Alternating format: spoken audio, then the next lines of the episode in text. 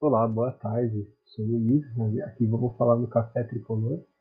Hoje vamos falar do São Paulo, que tem uma decisão contra o Ceará, precisa vencer esse jogo, para pelo menos garantir a vaga na segunda fase da Copa Libertadores. Mas, dependendo dos resultados, ele já pode encaminhar sua vaga na fase de grupos. O jogo, no Morumbi, é 9 da noite, transmissão do Premier o interino Visoli deve manter o mesmo time contra que o Diniz estava utilizando, salvo que o Sara, conforme a informação divulgada pelo Marcelo Razan da GE, o Sara não deve jogar porque ele sentiu o adutor, então provavelmente mais uma vez devemos ter o Tietê no, no lugar dele. Na escalação do Volpe, Juan Fran, Bruno Alves, Arboleda, Reinaldo, Juan, Daniel Alves, Tietê e Igor Gomes. Luciano e Pablo no ataque. Mas a grande, o grande X da questão do São Paulo é Hernan Crespo. Está perto de ser contratado, deve ser contratado, anunciado entre hoje e amanhã. Faltam aqueles detalhes contratuais. É, vai ser o treinador do São Paulo. Na análise que eu vi com vários setoristas e assisti também um pouco da final da Copa Sul-Americana, o Crespo não vai mudar muito a maneira de jogar do São Paulo. Só que eu acho que a vinda de um treinador novo dá uma mexida no vestiário, porque o ambiente estava bem detonado com o Diniz, ficou claro, no episódio Tietê, sobretudo.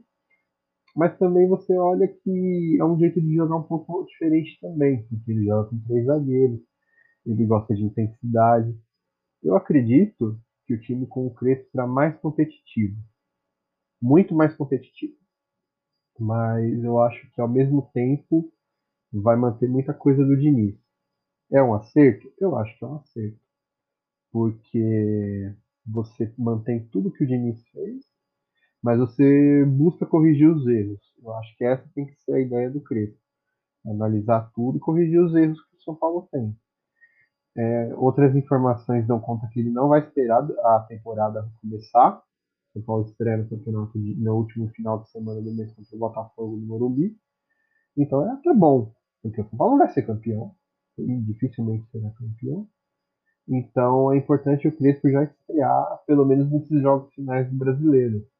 Talvez o clássico contra o Palmeiras, ou o último um jogo contra o Botafogo no Rio de Janeiro. Então é importante que ele estreie agora e comece aos poucos a moldar o time à sua cara dentro daquilo que ele gosta. Agora, para 2021, o São Paulo vai ser um time um pouco diferente. Muitos jogadores vão sair, já começou a ter saída de jogador. O Breno não joga mais no São Paulo. Estava tá vendido para o FC Cincinnati, rendendo um bom dinheiro. Ele pediu para sair, é bom para ele, é bom para o São Paulo. Eu acho que o São Paulo precisa, dentro da ideia do Crespo de jogar com três zagueiros, começar a moldar esse elenco para o que o treinador quer. Então eu acho que é um acerto não, o São Paulo não ter contratado ninguém, não ter ido atrás de ninguém ainda, porque está esperando o treinador. Murici começa bem nessa, nessa situação. Espera o treinador. Aí quem for, quem for contratado vai poder escolher.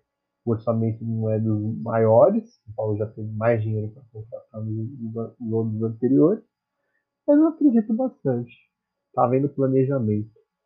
Essa escolha do treinador foi feita baseada em planejamento. Então eu acho que o futuro é promissor, mas eu acho que o São Paulo tem que olhar muito para o jogo de hoje. O jogo de hoje vai ditar tudo que o São Paulo vai ser na, na, ao longo da temporada 2021.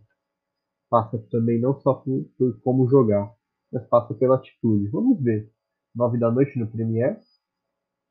São Paulo e Ceará. Acredito que o São Paulo volte a vencer. Não, não precisa vencer e convencer hoje ainda. Não precisa vencer. Porque se não vencer, a depender do resultado, por exemplo, de Fluminense Atlético Mineiro, a vaga direta na Copa Libertadores fica ameaçada. O trabalho do Crespo já não vai começar também. A aguardar. Então fique ligado. Eu amanhã trarei uma análise do jogo de ontem. E sempre estarei aqui falando de São Paulo tanto de São Paulo quanto de futebol brasileiro em geral. Mas um episódio focado só no São Paulo, com opinião, com análise e com perspectiva para os próximos jogos e para o futuro da temporada.